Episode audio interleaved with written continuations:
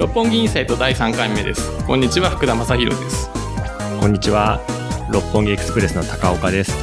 えー、っとまあ1回目2回目となんとか出しましてまあ思ったより聞いてくれてる人が多かったのでよかったなと思いながらやってますえー、ということで今回第3回目ですがえー、バイシクルクラブ編集部の、えー、副編集長山口さんをお招きして進めていきたいと思います。よろしくお願いします。よろしくお願いします。A 出版社バイシクルクラブ編集部、えっと、副編集長の山口博久です。よろしくお願いします。えっと、今回あの、六本木インサイトに、えっと、お招きいただいてありがとうございます。ええあの、いつもね、お世話になっていて、まあ、山口さん、どうしてもね、編集部ということで、影に隠れてしまうので、いろいろと話を聞いてみたいなということがあったので、あの、六本木インサイトにかけ、かこつけてですね、まあ僕が勝手に話を聞きに来たという感じですけれども。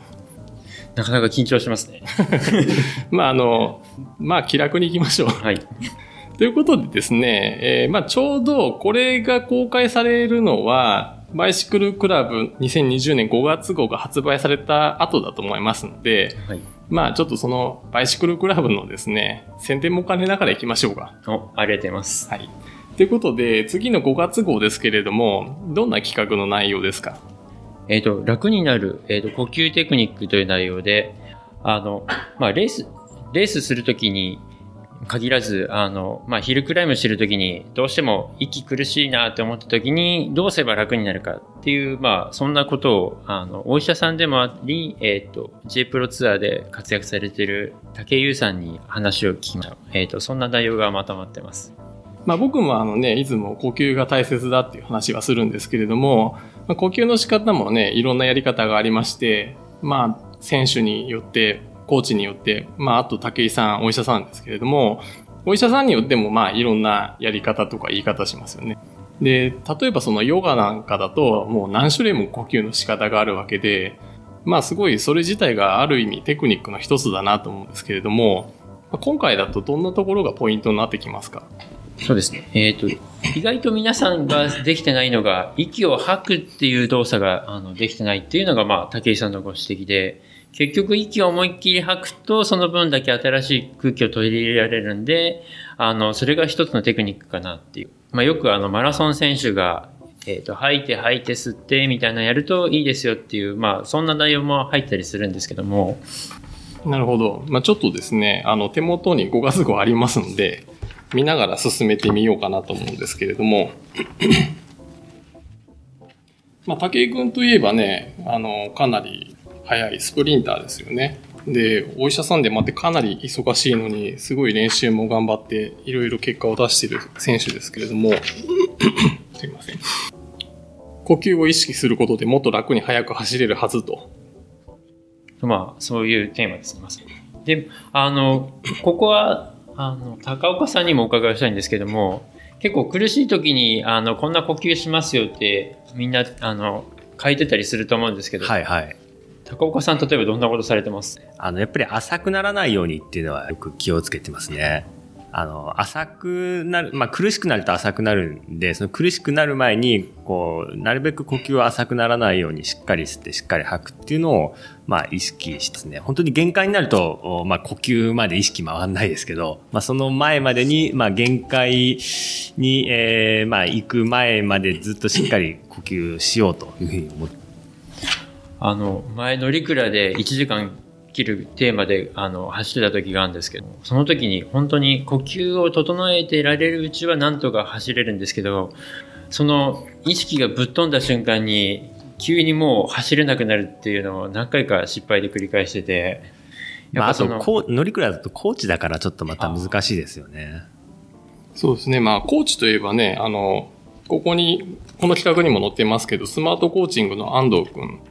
あの、よく低酸素室を使ったね、トレーニングやってまして、ここでもまさにコーチでの呼吸テクニックってありますね。これどんな話が載ってるんですか？まあ、の、まあ、低酸素でトレーニングすると、実は、あの、平地で意識しないことが意識できるっていう、まあ、あの、よくあるヘモグロビンを、血中のヘモグロビンを上げてっていう、なんか、コーチトレーニングのイメージがあるんですけれども、今回はその、呼吸しにくいコーチの同じ条件の低酸素室に行って練習すると、あ、こうするともっと呼吸が楽になるんだなっていう、あの、そんな気づきを、あの、できるような、あの、内容を紹介させてもらってます。そうですね。これ、あの、昔僕も安藤君に教えてもらったことあるんですけども、まあ、低酸素状態であっても、呼吸の仕方で、え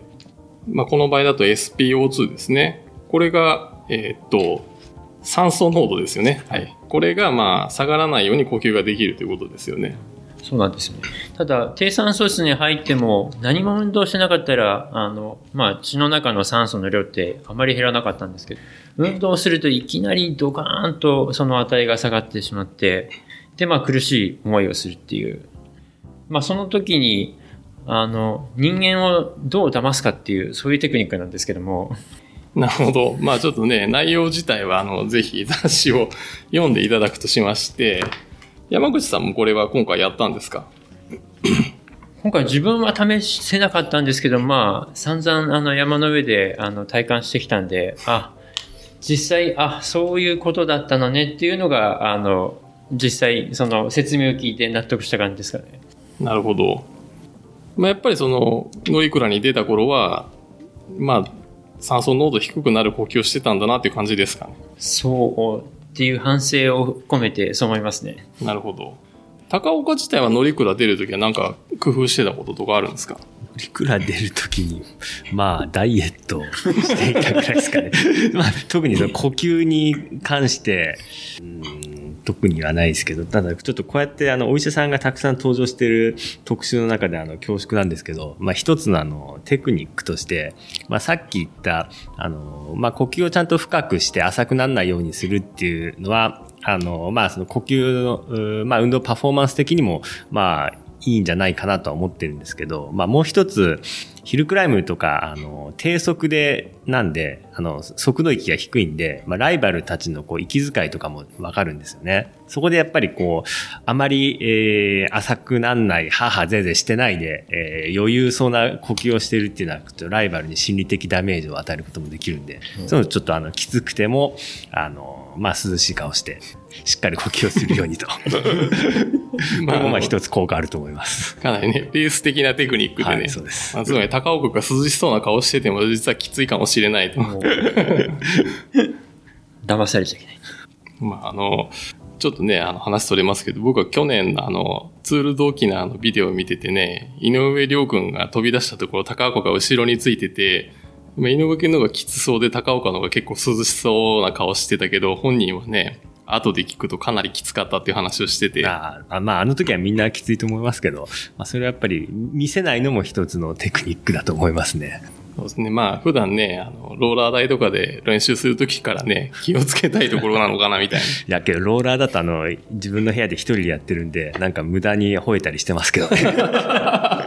やっぱ吠えますよね。はい。自分も家でやってて、あの、吠えまくってたら、あの、奥さんから、子供の教育に悪いからやめなさいって怒られました。ちょっとね、あの、ほどほどで やりたいですね。でこれ、あともう一つ載ってるのが、えー、前田康平。シクロクロスの全日本チャンピオンですね。まあ、あの、前田康平はもう何やらせてもすごい器用な選手だなと思うんですけど、これはどんな感じでしたか？あの、まあ、自分のこれ体験からなんですけども、えっ、ー、と、シクロクロスのコースで前田選手がもう軽やかに土手を登ったり、あの、下ったりっていうしてしまうときに、自分とか怖いんでどうしても体が固まっちゃうんですよね。そうすると、呼吸どころじゃなくなっちゃうっていうことがあって、じゃあ前田さんなんでそんなことができんのかなって思ったんで、あの、前田さんに話を聞いてみようと思ったんですけれども、まあ、結論としては前田さん、あの、背骨を器用に動かすことができるんで、あの、呼吸も止めずに、あの、いろんなことができるっていうことが分かったんですけども、ただまあ、それ、習ったところでできる話でもなくて、あの、自分だとどうしても、あ、固まらないように練習するにはどうしたらいいのかなっていうところが、まあ、今回分かったことかなっていう。そうですね。まあ、あの、僕も結構トレーニングの時にはやっぱ背骨の話はよく言うんですけれども、あの、まあ、呼吸っていうのは基本的にね、肺が膨らんだり縮んだりするんですけど、肺って肋骨の中にこう、あるわけですよね。で、その肋骨って後ろで背骨につながっているので、やっぱり呼吸がかなりこう背骨とか姿勢っていうのを、あの、コントロールしちゃうんですよね。で、これすごいやっぱ公平の見てて面白いなっていうかすごいなと思うのは、丸々方にも伸びる方にもかなり自由に背骨が動いてて、まあやっぱりさすがだなっていう感じですかね。そうなんですよ。あの、撮影当日、あの、ブリッジしながら、あの、歩くっていう曲芸が見せてくれたんですけども、まあ、お恥ずかしながら自分がそれを真似をしようとして、ブリッジした瞬間に、あやくぎっくり腰になりそうになって、っていう、あの、もう本当に自分のダメさ加減がわかるという、なんかそんな取材だったんですけど。そうですね。これちゃんとあの、このブリッジ歩きのところに上級向けって書いてあるんですけど、僕もね、なんか記事ね、あの、取材を受けた時って、必ず一応なんかちょっと派手なやつを入れたさそうにしてるんで1個やるんですけど、絶対真似させない方がいいですって話をよくするんですけど、これちょっとあの気をつけてやらないとね、あの、本当に不意に怪我するやつなんで気をつけてほしいですね。編集はどうしてもあのネタを盛り、盛りにしようと思うんで、どうしても欲が出るんですけど、これは自分でやってみて、あ、怪我するからまずいから上級向けてつけとけば皆さんやらないかなと思って、あの、つけときました。いや、でもね、これ僕、あの、全国各地でセミナーとかやってて、経験的にやっぱり感じるんですけど、基本的にまあ、競技に出てくる人、まあ僕は総じてアスリートと呼んでるんですけど、アスリートの方ってやっぱりすごい自分の中で少し上のことに挑戦したがるんですよね。なので、あの、挑戦してもらうのはいいんですけど、自分なりにやっぱり階段を作ってトレーニングしてほしいですよね。自分とかは、あの、あれですけど、高岡さんそう言った時どうなんですか？そういあ、すみません、そういった時というと。あの、ハードルの上がったことを試してみるのか、それとも、これまだできないなと思って、とりあえずやめとくのかあんまやっては、とりあえずやってはみます。はい、えー、やってはいますけど、やっぱり、あの、段階的にやるっていうのが一番大事だと思います。あと、まあ、あの、何でも自分ができるとは思わないんで、あの、割と諦めてるとこはありますね。あの、福田さんのトレーニングを、まあ、受けられてるって話を聞いたことがあるんですけども、はい、あの、福田さんのトレーニングの時も、あの、段階を踏んでやってこられたって感じなんですか？まあ、まあ、福田さんのトレーニングって、あの、言っていいのかどうかわかんないですけど、あの、まあ、大体いつも教えてもらってるのは、あの、非常に、あの、多分、ベースの部分だと思うんですね。あの、福田さんのあの、まあ、本、出してる本に書いてあるようなところなんですけど、まあ、そこら辺を、あの、もう、みっちり、まあ、みっちり教えてもらうというか、そこら辺をまずしっかりできるようにすれば、まあ、その上っていうのは、まあ、自然と身につくでしょう、みたいな感じなんで、そこら辺のことしかやってないですね。まあ、あの、本当もうそれはもう全部身についたから、じゃあ次はっていけばいいのかもしれないですけど、まあやっぱりその基本的な動きとかっていうのが、あさっき言ったその、背骨だとか、まあいろいろこう教えてもらうんですけど、じゃあそれやってたら背骨が本当にすごい動くようになるかっていうと、なかなかすぐなるわけでも、なるものでもないので、まあ、そこはもう時間がかかるものと思って、あの、結構地味なことをコツコツやってなのでまだ伸びしろはあると思ってやってます。まあ、高高岡そう言いますけど、あの、少し前に高岡に縄跳びをやった方がいいんじゃないかって言って、高岡がまあね、ブログに書いたらその後周りでも縄跳びやる人多かったんですけど、あれを言った理由は、あの、グランフォンドって一緒に行った時に高岡が足首が痛いってなんかずっと言ってて、何したのって聞いたら、あの、ランニングの練習でちょっとペースを上げたら痛くなった。それこそまあ典型的なアスリートなんですけれども、やっぱり足首の動きにちょっと問題があったんで、そこでは一緒に足首周りを動かす練習をして、それをさらに負荷つけていくので段階的に縄跳びやった方がいいんじゃないかなんて話をしてたんですよね。そうですね。はい。あの、その後からまあ、定期的にやるようにしてます。縄跳びってどんな飛び方なんですか？二重跳びとか？いやいや、もうあの、本当にあの、小学校2年生、3年生がやるように、あの、普通に飛ぶだけですね。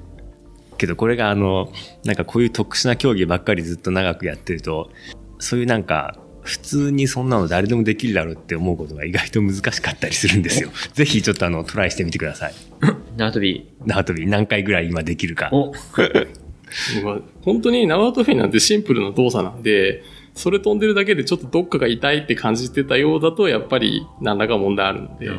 まあ縄跳びしてる時もですね、呼吸は結構大切なんで、呼吸をうまくしながら姿勢をきちんと作ってほしいんですけど、まあとかなんとか言いながらですね、まあ、この間もちょっと、ポッドキャストで言ったんですけど、僕自身もちょっと無理なトレーニングしてたら、あの、ボックスジャンプでつま先引っ掛けてすね怪我してるので、まあ本当にですね、何も言えないですね。まあ、トレーニングは安全第一です。ということで、まあちょっと戻りますけど。今月の企画だとなんか山口さん的にぜひここは見てほしいって他に何かありますか？そうですね。あの、自分が担当するとどちらかというとアスリート向けの話ばっかりになりがちなんですけど、えっ、と、編集部員にあの、クラシックな自転車が大好きで、あの、DIY も得意な西山っていう編集者がいるんですけれども、まあ、その西山が担当したページで、あの、DIY ロードバイク収納術っていう、あの、家を、まあ、片付けましょうって企画があるんですけども、これもなかなか、あの、リアリティがあって、あの、読んでいただきたいなと。これもう写真見るだけでもすごいかなり工夫して収納してますよね。そうなんですよ。あの、彼自身の部屋はもう本当にクラシックの自転車の、まあ、コレクターなんで、どんどんどんどん自転車が増えていくんですけども、なんで何回か DIY の企画をやってるんですけども、それでも収納しきれなくなるんで、で、その都度、あの、DIY の企画をあのやって、あの、仕事をしながら自分の家も片付けてしまうっていう、なんかそんな企画なんですけども、なんで、まあ、繰り返し繰り返しこの DIY をやってるんで、確かに、そのテクニックとしてはすごいのかなっていう。かつ値段も安めの材料をあのかき集めてやってるんで、なかなか、あの、お財布に優しくて、あの、おすすめかなと。そうですね。これちょっとあの、ね、言葉だとうまく伝えられないんですけど、この53ページにあるこの回転式縦置きスタンドってすごいいいですね。これちょっと僕も家で作ってみたくなりました。すごいですね。このベアリングはモノタロウで339円とか、こういうのは、あの、こういう情報は嬉しいですね。値段にかなりリアリティがね。確かにあの、まあ、普通の自転車を支える支柱に、まあ、ベアリングを取り付けて、あの、いろんな方向に向いて逃げれるようにするっていう、まあ、工夫をしてる、あの、スタンドなんですけども。確かに西山さん細かいですね。モノタロウで買ってるまでは知りませんでした。いや、これ記事に書いてありますめっちゃモノタロウね。うんモノタロウの広告取ってきた方がいいかもしれないです。昔あの、モノタロウの CTO やってる人は僕の同僚だったんですけどね。あ、元同僚ですね。はい。まあ、なかなかあの、IT 的にも結構いろんなことを駆使している会社です、実は。うんいや、ちょっとみんなでね、ちょっと熟読しちゃいますけど、確かになんかこの、室内だけじゃなくて、室外の収納についてもいろいろ書いてあるんですね。そうなんですね。まあ、家に収まりきれないとき、まあ、彼の場合は駐車場の奥にちょっとスペースがあるので、えっ、と、そこにまあ、簡単なテントを使って収納しちゃおうっていう、あの、話が書いてあるんですけど、あの、実は何回か、あの、屋外物置を、あの、企画で載せてるんですけども、実は去年の台風の時に、その物置が、あの、破壊されてしまったんで、で、まあ、今回そのリベンジという形でまた、あの、屋外物を載せてるんですけども、これもう、物置が飛ばされるなら今回のこのサイクルテントの方が飛んできそうですけど大丈夫なんですかね？おそらくなんですけども、多分台風が来る前に撤去しようっていう、多分そういう積極的な回避術に出たんじゃないかなと僕は思ってるんですけど、あなるほど、これ確かに簡単にね、動かせそうですもんね。まあ多分確かにあの屋根をつけるかつけないかで、あの自転車ってあの紫外線で傷んじゃうんで、そこが結構ポイントかなっていう。なるほど。ちょっとですね、これはぜひ、家帰って読み直したいですね、このページ。そうですね。あの、ぜひ、あの、DIY を、あの、ご自宅で楽しんでください。これね、高岡のお店でも使えそうなネタが。店内の、そうですね。この、なんか壁をどう使うとか、そんなやっぱり、都内の広い店じゃないんで、ここは非常に参考にしたいなと思いますね。他に今月号だとなんか見てほしいっていうとこありますか？そうですね。あの、今月号実は、あの、付録がついてまして、まあ、あの、和歌山県の地図なんですけども、えっ、と、和歌山県は和歌山800っていう、あの、800キロのサイクリングルートがあるんですけども、まあ、その魅力を、あの、地図と、あの、写真とで、あの、紹介してるんで、ちょっとこちらもぜひ見ていただきたいな。そうですね、僕もあの、和歌山、レースで何回か行ったことありますけど、まあ、どこ走っても楽しいですよね。そうですね。あの、風景が、あの、関まあ、特に我々関東なんで、関東から行くと、あの、変わった石があったりとか、あと、まあ、海が、あの、見える、オーシャンビューがずっと続くルートもあったりして、なかなかいいところですよね。そうですね。これサイクリスト向けの宿があったりとかね、温泉があったりとか、まあ何しろ食べ物美味しいですからね。そうですね。ここでもまあ、うなぎの話でしたりとか、あの、パンの話したりとか、そのあたりのグルメ情報も出てるんで、ぜひこの小冊子片手に和歌山行ける人は行ってみてください。ぜひ行ってみてください。お願いします。はい。ということでですね、まあちょっと、まあ全全部宣伝なんですけど、宣伝はこのぐらいにしまして、少しちょっとあの、山口さんの話も聞きたいなと思ってたんですけれども、まああの、山口さんっていつからこのバイシクルクラブの仕事してるんですか？えー、1900、えーっと、98年からなんで、もう、かれこれ20年以上になりますね。あじゃあもうずっと最初からこの仕事だけですか？そうですね。あの、まあ、学生時代、あの、自転車が好きで、あの、レース出てたんですけども、あの、鎖骨を折りまして、あの、それで、あ選手は無理かなと思って、まあ、仕事を探してたんですけども、当時、あの、バブル崩壊の時期だったんで、なかなか仕事がなくて、あの、スペインでブラブラしてたら、あの、その当時の編集長から、えー帰ってこないって言われて、で、声をかけてもらってから、あの、ずっとこの仕事ですね。なるほど。最初はどんなような仕事してたんですか？初めはまあ、あの、な駆け出しだったんで、えっ、と、ページをまあ、1、2ページ持たせてもらって、あとはまあ、雑用しているような、そんな編集部員だったんですけど、まあ、だんだんだんだん、あの、知識と、まあ、知恵をつけて、で、まあ、ページ持たせてもらって、で、その後、まあ、レースがもともと、好きだったというのもあって、まあ、2005年ぐらいからはどんどんどんどん、あの、自分のトレーニングに役に立つ情報を集めるような、そんなページを、あの、作るようになりました。そうですね。バイシクルクラブは結構トレーニングのネタ多いですけど、もうほとんど山口さんの趣味ですかね。まあ、そう、あまり大きな声で言うと怒られちゃうんですけど、まあ、実際そうですね。なるほど。まあちょっとさっきあの、乗鞍の話してましたけども、まあ山口さんって言えばね、あの、ロードレースは JPT でも走っていて、シクロクロスもカテゴリー1で走っていたこともあって、まあ周り見渡しても、その、自転車雑誌とか自転車メディアで活動していても、そんなに走れる人ってなかなかいないと思うんですけど、何かやっぱきっかけがあったんですか？えっと、きっかけとしては、まあ、2010年から乗りくらで1時間を切るっていう企画を、まあ、チャレンジするようになって、で、まあ、先ほど高岡さんも乗りくらではダイエットって言ったんですけども、まあ、自転車乗ること自体は楽しいんですけど、もうダイエットだけは、まあ、だんだんだんだん辛くなっちゃうっていうのがあって、やっぱ高岡さんダイエット辛いですよね。辛いですね。はい。やっぱり食べるのを我慢するっていうのは結構難しいですよね。高岡さんの場合特に美食家なんで、なおさら辛いのかなっていう。いやいや、そんな大したもんじゃない。いや、この間もあの、ベルギーで一緒に食事をしているとですね、必ずデザート頼むんですよね。しかも結構でかいのに、毎回全部食べきってたんで、いいや、なかなかそれはあの、美味しいから食べてました。あ、じゃあ高岡さんのブログでよく出てくるものは、あの、あれ、見せるだけ見せて食べてないんじゃないか疑惑があったんですけど、それはじゃあ食べてるわけですね。食べてます。はい。まあでも高岡ね、趣味節制だからね。はい。なるほど。まあそれでダイエットがあって。そうですね。で、まあ、ダイエットが辛いんで、あの、まあ、なんとか、あの、この企画、当時の編集長がまた厳しい方で、1時間切れなかったら、来年もこの企画続くからなっていうのを言われてたんで、もう何がしてでも、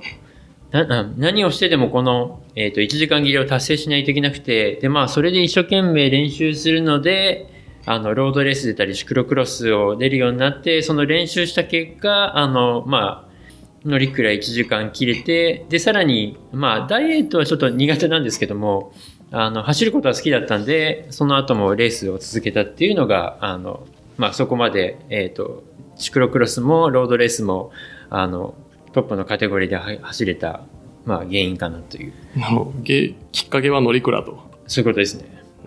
ちなみに1時間切ったのっていつ頃ですか？えっ、と、2011年と2012年ですね。なるほど。そのぐらいででも1時間切ってるって順位的にもかなり上ですよね。そうですね。2011年は、えっ、と、10位だったんですよ。で、あの、運よく乗り倉で表彰台に立てたんですけども、まあ自分で言っといてもなんなんですけども、自分でこの企画立てたら乗り倉がさらに人気になってしまって、その翌年2012年も、まあほぼほぼ同じタイムだったんですけども、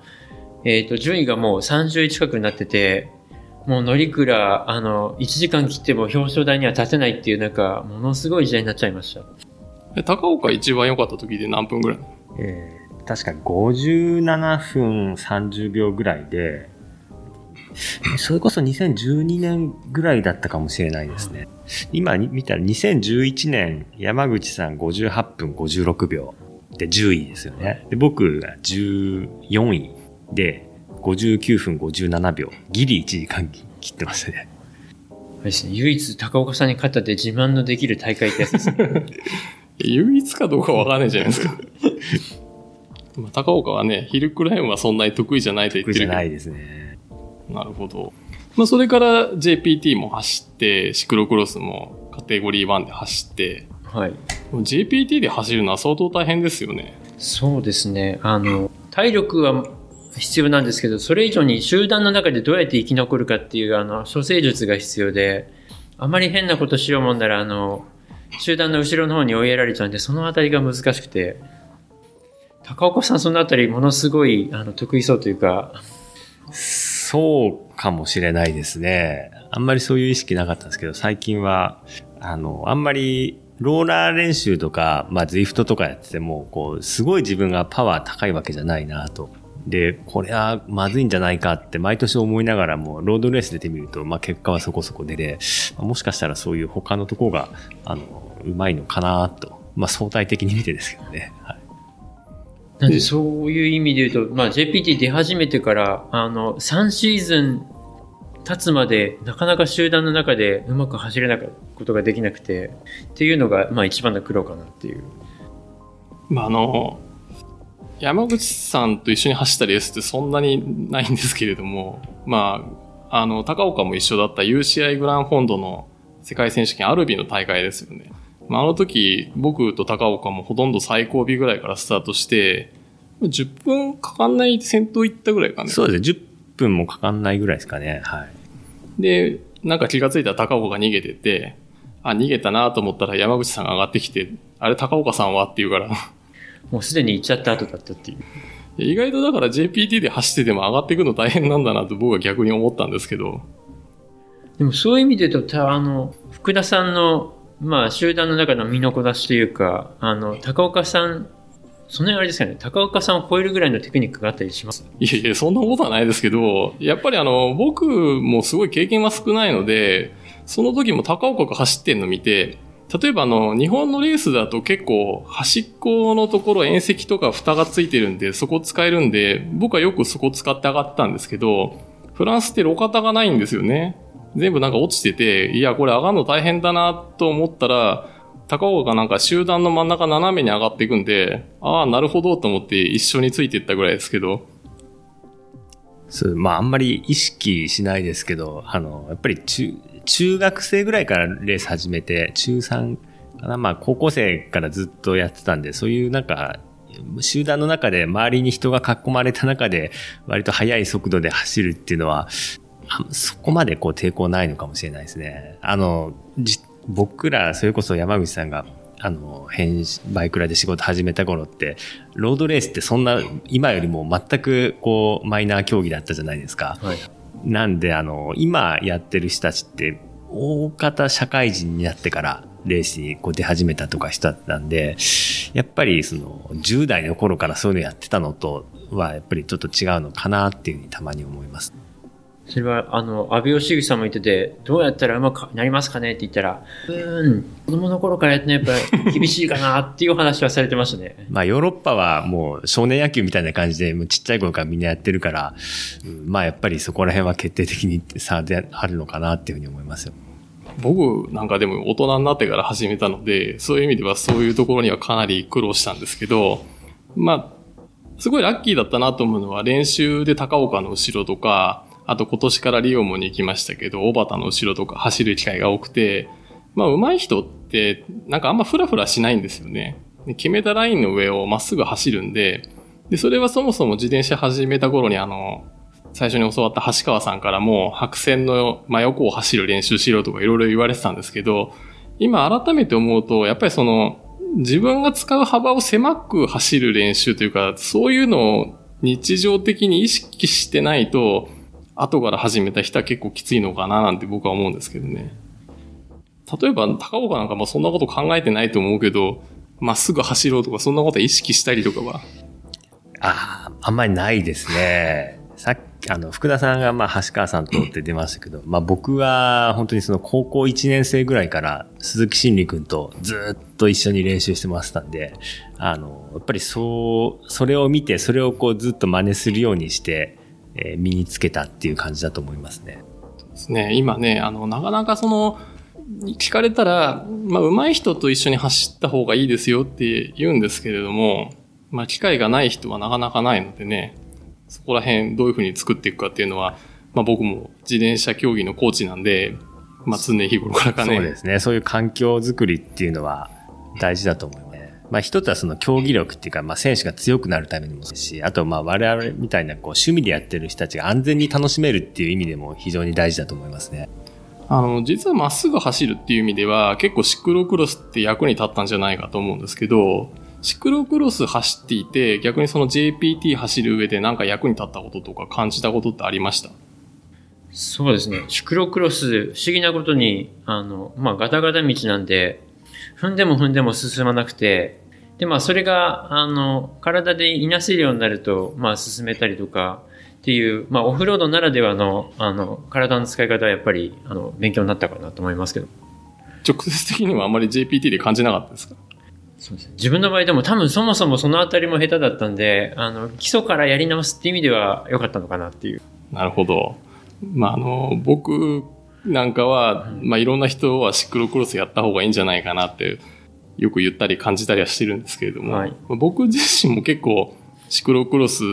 やっていて気がついたこと多かったなと思って、まあ、今年のね、あの、正月のあたりとかは高岡とかともちょっとオフロード走ったりしてね、練習してたよね。はい。あの、そうですね。オフロードだからこそこうできる練習で、まあそれがロードにも生きるっていうところはあると思います。まあ、具体的に言うと、こう体重移動の仕方とか、あとは、あこうタイヤのグリップの効かせ方とか、ロードだとやっぱりどうしても高速で行くんで、そんなこうタイヤのグリップをこうしてとかって練習難しいんですけど、あの、まあ、砂地だったり、こう、草地だったりとかで、まあ、転んでも大丈夫ぐらいなところで、まあ、ちょっと太いタイヤで、こう、グリップを効かせながら曲がったりとかするのはすごい勉強になりましたね。確かにシクロクロスだと、まあ、転んでも大丈夫っていう、まあ、環境なんで、そういう意味では、まあ、普段ロードだとね、高速で転んだら本当に骨が折れていう環境になっちゃうんでできないことが、シクロクロスだと試せるっていうのはやっぱり大きいかなと思います。まあ、僕もですね、ま、またちょっと皆さんにそういうトレーニングできる機会を増やすようにちょっと頑張ろうかなと思ってますけれども、えー、またちょっと話戻しまして、あの、バイシクルクラブでも結構こういろんな企画とかやってきたと思うんですけど、すごく印象に残ってる仕事とかってありますか？まあ、迷子この本、あの、300号記念で300キロ走るとか、350キロ、350、あ、ごめんなさい、えっ、ー、と、あの、バイシクルクラブの節目のごとに、あの、例えば300号記念だったら300キロ走るとか、えっ、ー、と、350号だったら350キロ走るみたいな、そういう、あの、チャレンジ企画をやる時があったんですけども。で、その時に、まあ350キロの時なんですけども、あの、自分を、まあ自分は350キロ走ります。で、その撮影どうするんだっていうんで、あの、カメラマンの菅洋介さんに、まあ、あの、菅洋介さん、あの、アベンチュラサイクリングっていうチームで、あの、プレイングマネージャーをされてるんだけども、まあ、その、の、まあ、走れるカメラマンに撮影をしながら一緒に走ってもらったんですよ。で、本来であれば、まあ、一緒に走って、まあ、二人で、あの、撮影しながら行くんですけども、だんだん自分が、あの、バテてきまして、そうしたら、あの、カメラマンの菅さんが、あの、カメラを担ぎながら、かつ先頭を引いてくれるっていう、ものすごい離れ技をやって、えっ、ー、と、くれて、もうその時は本当頭が上がりませんでしたね。いや、菅君もなんかあの、すごい器用ですよね。あの、高岡にもね、プッシュアップをやった方がいいんじゃないかって数年前から言って今も結構やってると思うんですけど。今日もやってきましたよ。菅君もね、趣味プッシュアップで。あ、そうなんですか？家帰ったら必ずやるとか、そんな感じのこと言ってますよね。やっぱプッシュアップ効くんですね。プッシュアップはね、あの、やり方次第ですけど、まあかなりですよ。なるほど。ちなみにこれ、今見るとこれ、421号って書いてあるんですけど、はい。まあ、あと35ぐらいやると山口さん次は450キロ走るんですかね。450キロでどこまでなりますかね？京都まで行けますかねこれ。京都行けるのかな？行けそうですね。大阪で600キロぐらいでしたっけ？じゃあ次は京都行く企画ですかね。あの、眠くならないで行ける範囲で頑張りたいと思います。まあ、あの、ロングライドっていうとね、高岡も去年、仙台？もっと先か、えーいや、盛岡まで行きましたね。東京盛岡で550キロぐらいでしたね。あもう相当な速さで走ってたよね。それはもうあの練習だと思って行きました。なるほど。で、その前、一昨年だけ、やっぱりその、松尾と一緒になんか3日間ぐらい行って。そうですね。200キロかける3日走ろうって言って、雨に濡られて散々でしたけど。まあけど基本的に長い時間、長い距離走るのは大好きですね。あの時も松尾はカメラ担いで走ってたんじゃないの？そうですね。あの時松尾カメラ持ってますね。はい。高岡さん相手にカメラ持って走るって、松岡も相当マゾですね。いや、あれもね、やっぱり結構器用なんですよね。あの、菅くんとか松尾とかってなんか、そんなに大したことやってませんよみたいなこと言うんですけど、なんかやってもらうと結局できんですよね、あの辺。才能のある人は羨ましいね。ですね。やっぱベース、まあ僕が言うのはまあベースの動きなんですけど、まあ、結構ベースの違いはいつも感じますね。えということで、あの、ちょっとまた戻りまして、あの、実はあの、今ね、僕も結構いろんなメディアに記事書かせてもらったりとか、取材させてもら、してもらったりとかするんですけど、最初に載せてもらった雑誌がバイシクルクラブで、しかも最初に取材してくれたのが山口さんなんですよね。で、まあ、その、今でもまあ素人に毛が生えたようなもんですけど、まあ、ほぼ素人の僕をなんで取材してみようと思ったのかなっていうのは結構疑問に思ってるんですけど、どうなんですかね？まあ、福田さんが素人って多分それはまあ、今大学院も行ってらっしゃるんで、なかなかないとは思うんですけども、あの、まあ、すごいなと思ったのが、トップ選手のやってる動きを、あの、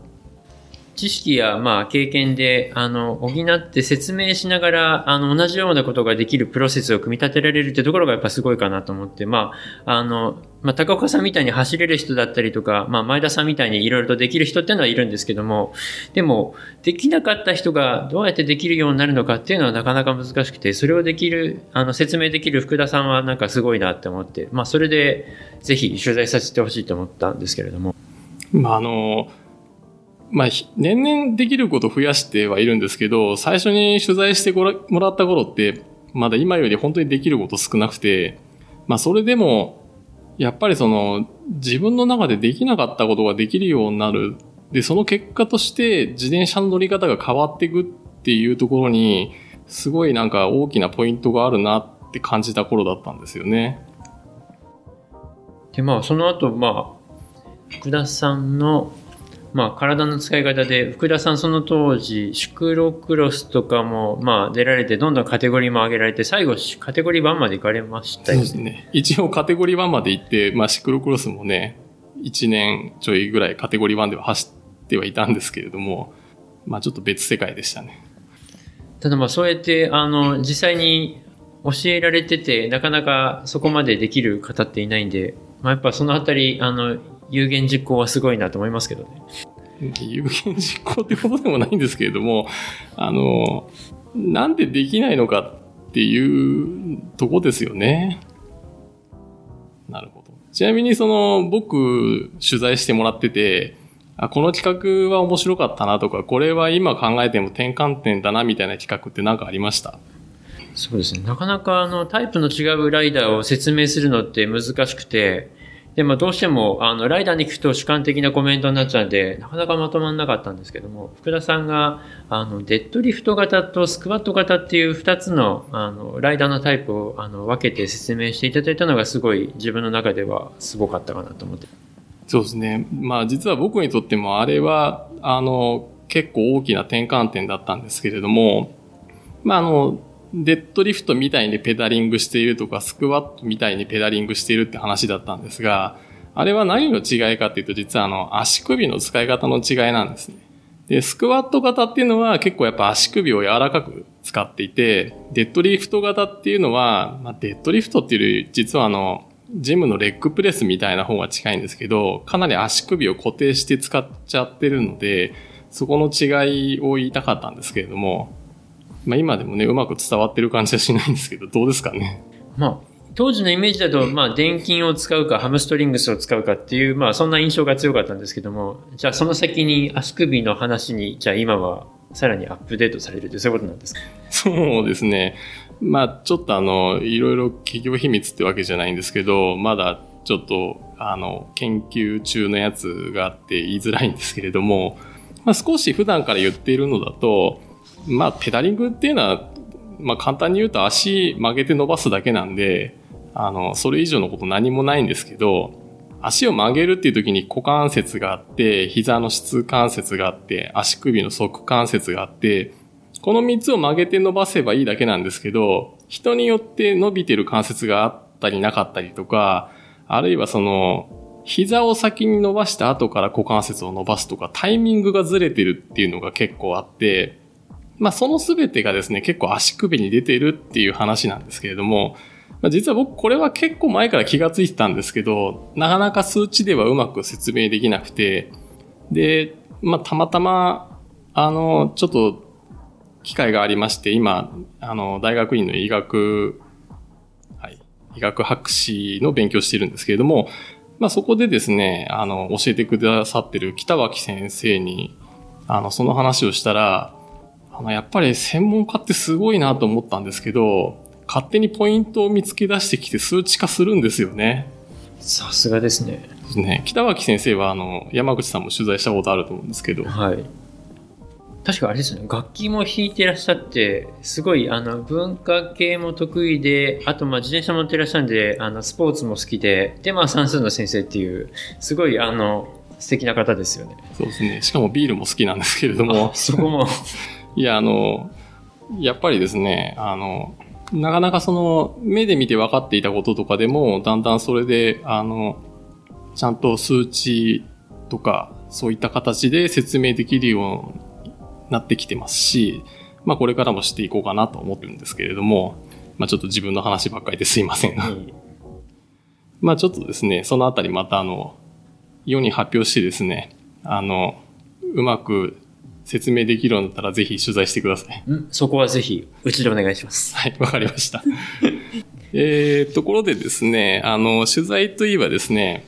あの、最初に、まあ、よくその高岡を取材するときとかって山口さんいつも、高岡さんは怖いんであんまり話ししたくないんですけどぐらいの 言ってたんですけど。それ初耳。取材しづらかったんですか？あの、まあ、最終的に言うとよく、あの、面識が、まあ、そこまでなかったんで、あの、そう勝手に思ってたなっていうところはあるんですけども。でも特に高岡さんのレースの後だと全力出して、本当に特にあの2010年かな確か乗鞍の時にあの取材させてもらった時本当にもう酸欠状態で辛そうにされてるところに話を聞いた時にあ高岡さん気難しい人なのかなと勝手に思っちゃったんですけども。多分あの結果が悪かったんじゃないですかね。まあ気難しいのはね大体合ってますけどね。あのあと人見知りなんでねあの知らない人と話したがらないですからね。あんまそういうネガティブなこと言わないよ まあでもそんな高岡もね、あの、自転車屋を始めるので、ぜひ取材してあげてください。あの、バシクルクラブ5月号にもあの、高岡さんのお店の、まだこれあれですね、パースズだけですよね。そうなんです今、あの、絶賛店内、あの、工事中なんで、まだ完成してないんですが。すね、15ページに載ってます、ね。15ページ、はい。でも、あの、室内すごい、あの、ソリッドな感じで、これあれですよね、デザインが、あの、選手の倉林さん。倉林さん。はい、そうですね。そこら辺にお願いしてます。なんで、あの、素敵なデザインになるんじゃないのかな期待してください。倉林もね、昔、鳴島で JPT で走ってましたからね。特に TT が強かったんですよね。で、ちなみに、あの、ここまだほとんど何も載ってないんですけど、どんなお店にしていくんですか？ちょっと書いてあるんだと、シャワーブースも完備されているとか。そうですね。あの、簡単に宣伝させていただきますと、あの、まあ、1階、2階、あ、これちょっと階段もありますけど、あの、2フロアで、で、1階は、まあ、店舗、あの、まあ、物販と、奥にメカニックブースがありまして、で、2階は、あの、特に何も置かない、ものは置かない、商品は置かない予定で、あの、スタジオみたいにして、えー、まあ、そこでヨガやったり、まあ、ローラートレーニングやったり、まあ、福田さん呼んでなんなんたらセミナーやったりとかですね。えーまあ、友達呼んで飲み会やったりとか、まあそういう、あの、まあいろいろこう自転車の楽しみをこう広げるような、そういう場にしたいなっていうふうに思ってます。ちなみにあの、一緒に働かれるのが、鈴木太一さん。はい、そうですね。実は鈴木太一さんのバイシクルクラブの4月号でもあの、スチールバイクのインプレしていただいてて、はいはいはい。出てましたね。これはい5月号にも載ってますよ。68ページ。あ、今月も出てもらってますね。もはいうすでにうちのレギュラーになってるという。まあ、これからお店忙しくなると思いますんで。今年あの、ちょっと中継やってないですけどね、太一といえば DAZN の解説もずっとやってましたから。ああ、そうですね。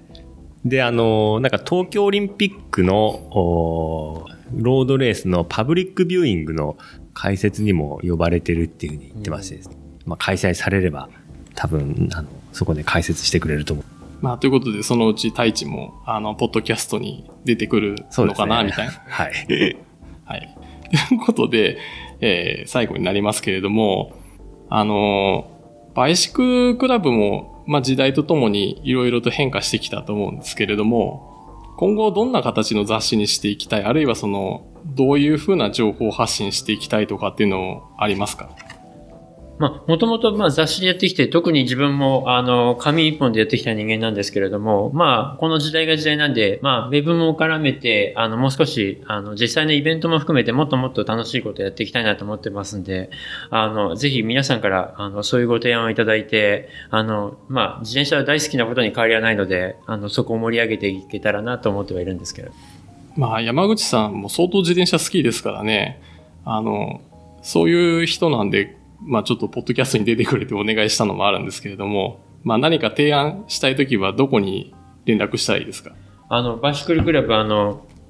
まあ、Facebook も、あの、Twitter も、あと、メールも、まあ、オープンしてますんで、あの、そちらの方にぜひ、あの、ご連絡いただければ。あの、どのメディアであっても、あの、必ず見てますと。はい。はい。よろしくお願いします。え、ということで、えー今回、えー六本木インサイト第3回目は、バイシクルクラブ副編集長の山口さんをお招きしてお話を聞きました。今回もありがとうございました。どうもありがとうございました。ありがとうございます。